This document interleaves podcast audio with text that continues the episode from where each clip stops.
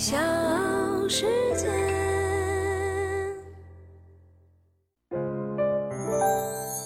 大咖故事，故事舅舅，越说越有。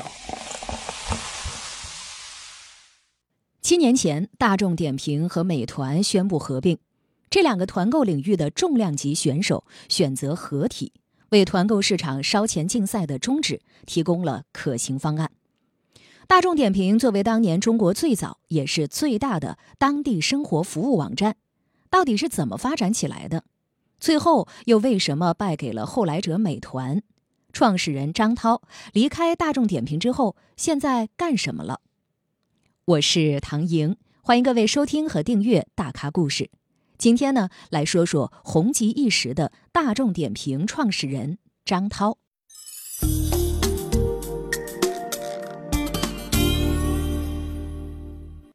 张涛一九七二年出生，上海人。一九九零年，张涛高中毕业，他选择出国读大学这条路。白天呢，他在上海一家贸易公司帮忙，等着各种各样的通知书；晚上则忙着查询信息，申请美国大学的奖学金，周而复始。将近四年的时间里，由于没有申请到全额奖学金，他被拒签了数次。他同学呢劝慰他，鼓动他放弃算了。他纠结之后，仍然坚持。由于过早的参加工作，当然这个是加了引号的。他知道上海呢有一些小的贸易公司需要实习生，而他的初中、高中同学正在大学校园里读书，同学周围的同学们都很想出去打工，但是正规的渠道要通过专业的外服公司，利用需求信息的不对称。张涛开始了人生第一次简单的不能再简单的商业实践。他帮助同学介绍按小时计费的兼职，收取很小一部分佣金。虽然这只是一个可以忽略的小生意，但是张涛发现，年轻的自己更喜欢独立做事情。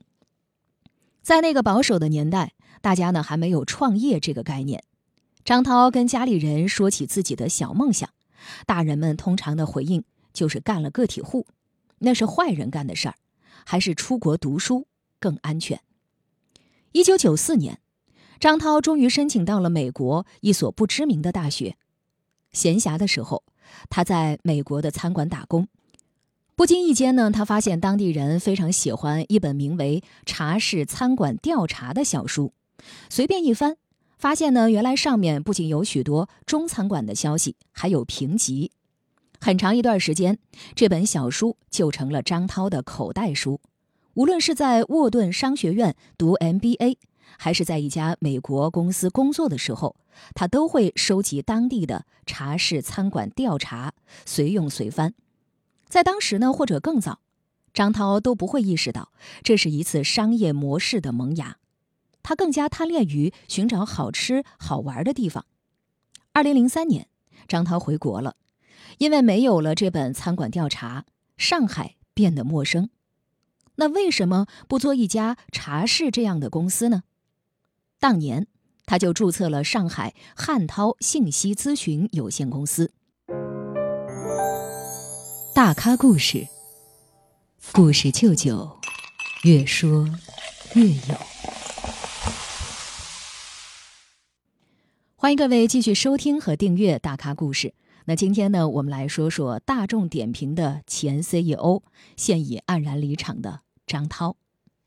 粗浅的说，张涛最初的生意模式还是出国之前所做的事情，就是类似人才中介的翻版。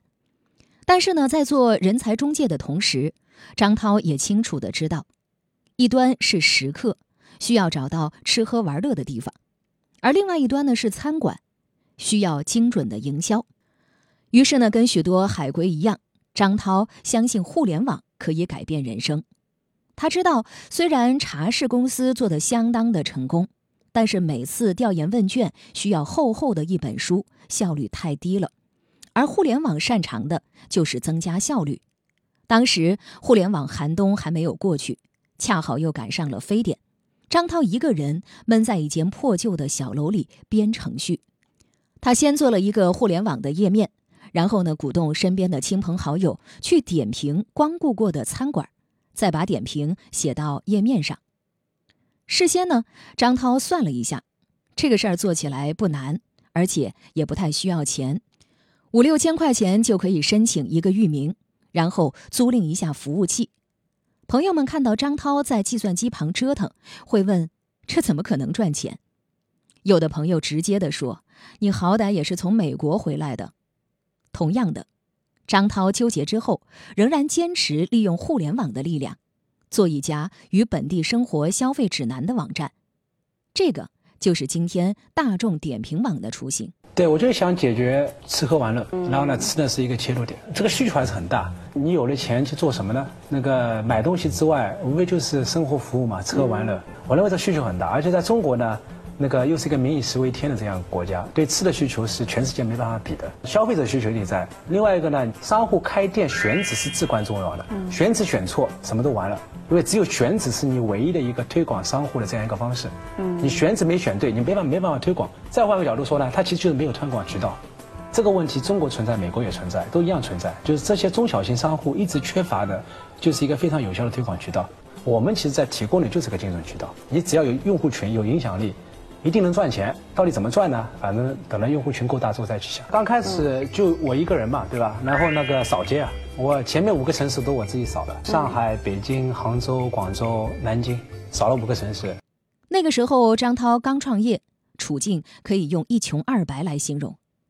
他和太太在国外留学，学费很多都是贷款的，回到上海买了一套房子，也贷了不少款，还好。张涛的太太有一份稳定的工作，张涛创业可以每个月从自己太太那里拿到一笔钱。网站是弄好了，但是客户从哪儿来呢？一开始，张涛让自己的亲戚朋友去上网站，帮助留言点评。后来，他想了一个营销策略，就是在网站上点评二十次，就会送一本张涛自己编写的《上海餐馆指南》的小书。没想到这个方法很受用户的欢迎，慢慢的，张涛的网站在圈内口碑越来越响，用户也就越来越多。我们公司前半年就一个人，我们第一个员工是十月份进来，我做客服，我做扫街，我做写程序，对吧？我做那个，反正该做的都做。我觉得这个很好玩，这第一个确实啊，因为我我是属于一个喜欢吃，另外我喜欢互联网。第三个呢，其实还是很重要的，我是属于这种的，我们现在说的意见领袖。我看到一个地方好吃或者一个地方好玩，我是一定要告诉朋友的，而且我一定希望他去，他不去我很难过。大咖故事，故事舅舅，越说越有。随着名气越来越大，张涛的大众点评也引起了资本的关注。二零零六年的一天，红杉中国的合伙人沈南鹏和张涛进行了一次长谈。张涛从红杉资本融到了一百多万美元，这是大众点评的第一笔融资。那个时候，大众点评还在一间破旧的商住两用楼里办公。有了资本的加持，大众点评迎来了飞速的发展。截止二零一一年第四季度，大众点评网月活跃用户数超过了四千两百万，点评数量将近两千万条，收录的商户数量超过了一百五十万家，覆盖全国将近两千三百多个城市。同期，大众点评网月浏览量超过了六亿，其中手机客户端的月浏览量已经占到网站月浏览量的百分之八十以上。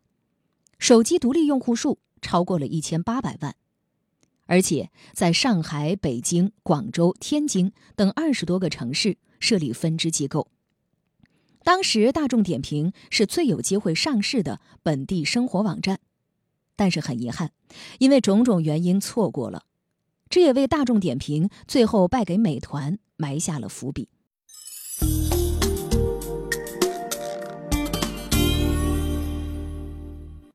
二零一一年，团购的模式兴起，强势杀入了大众点评的本地生活盘。二零一一年，团购的模式兴起，强势杀入了大众点评的本地生活地盘。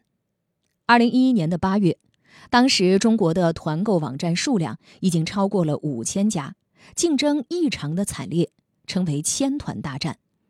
王兴的美团网就是在这样惨烈的竞争中最后剩下的王者。王兴携胜利之势向大众点评发起了冲击，大众点评艰难地挺住了，但是原先的优势已经丧失殆尽。资本不愿意看到两败俱伤的局面，从中斡旋。当时的主导方是红杉资本和腾讯，美团和大众点评他们都投了。二零一五年，资本的寒冬到来，张涛的大众点评不得不向现实低头。很不情愿地和美团合并抱团取暖，成立了星美大集团。张涛出任董事长，王兴任 CEO。但是没过多久，张涛套现离场。当时和伙伴们抱头痛哭的情景让人动容。大众点评是张涛的孩子，他十多年一点点地把他养大，到现在交给了别人，心里自然难以接受。但是商界的竞争就是这么残酷，成王败寇。复盘张涛大众点评的创业经历，他为什么会败给后来者王兴呢？首先，速度不够快。作为中国最早创立的本地生活指南网站，也是上海不多的几家有名气的互联网公司，大众点评比美国版的大众点评还整整早了一年多。虽然成立很早。但是人们都喜欢把大众点评称为一家慢公司，这也跟创始人张涛的性格有很大关系。作为地道的上海人，张涛喜欢把事情做得精细、做得完美。这也有一个负面的效果，因为过于追求完美而会错失一些机会，有了让后来者超越的可能。第二，扩张不够狠。大众点评虽然进入本地生活服务最早。但它大部分时间只是专注在点评的方向上，没有打通本地生活的关键服务链。再看美团，先是团购，接着进军外卖、旅游、酒店，包括共享单车，曾经还向滴滴租车的领域发起了冲击。美团的攻击性十足，美团现在已经把本地生活所有的服务链条打通，这背后的原因就是福建人王兴是个狠角儿。就好像宁德时代的福建人曾轶群一样，挂在墙上的座右铭是“赌性更坚强”。因为对于从商的人来说，光拼是不够的，那是体力活，赌才是脑力活。第三，体验不够好。当年大众点评推出的优惠券经常有不能用或者延迟的情况，而美团这方面的问题几乎没有。作为创办校内、饭否两个网站连续失利的王兴，他更加关注用户的体验、网站的技术、服务器的带宽，而大众点评这方面要差一些。魔鬼都在细节里，大众点评和美团的差距就是因为这一点点的细节而逐渐拉开了。离开之后的张涛，现在做起了投资人。投资的项目有轻奢饰品品牌优吉，投资加盟在线欺诈与预防公司，并做了该公司的顾问委员会成员。不由得感叹：是非成败转头空，青山依旧在，几度夕阳红。小时。